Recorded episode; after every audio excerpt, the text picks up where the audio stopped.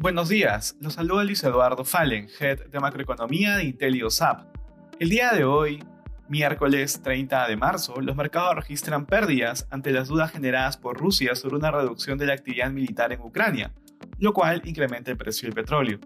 De manera particular, en Estados Unidos los futuros retroceden antes del inicio de la jornada bursátil, luego de que los índices de renta variable cerraran el día ayer en máximos no vistos desde enero.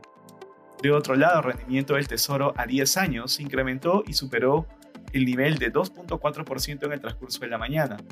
El dato de crecimiento económico para el cuarto trimestre del 2021 fue revisado a la baja desde 7 a 6.9 debido a un menor avance del consumo. Por otro lado, las nóminas privadas laborales se incrementaron en 455.000, con el sector de ocio liderando las contrataciones de marzo. En la eurozona, las principales bolsas de la región exhiben rendimientos mixtos.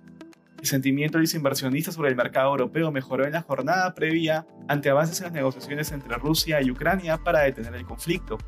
Sin embargo, el mercado aún tiene dudas respecto a las promesas de Rusia de una retirada, ya que las tropas rusas se han alejado de Kiev, pero se mantienen dentro de Ucrania.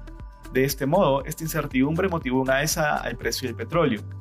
En Asia, el índice Hansen avanzó ante las mejores perspectivas sobre el conflicto geopolítico en Europa. Por otra parte, el Nikkei japonés cayó a medida que el yen se fortaleció durante la jornada. Respecto a commodities, el precio del oro se incrementó mientras permanece incertidumbre respecto a las negociaciones para detener la guerra en Ucrania. Por este motivo, el precio del petróleo retomó su crecimiento luego de retroceder en la jornada previa.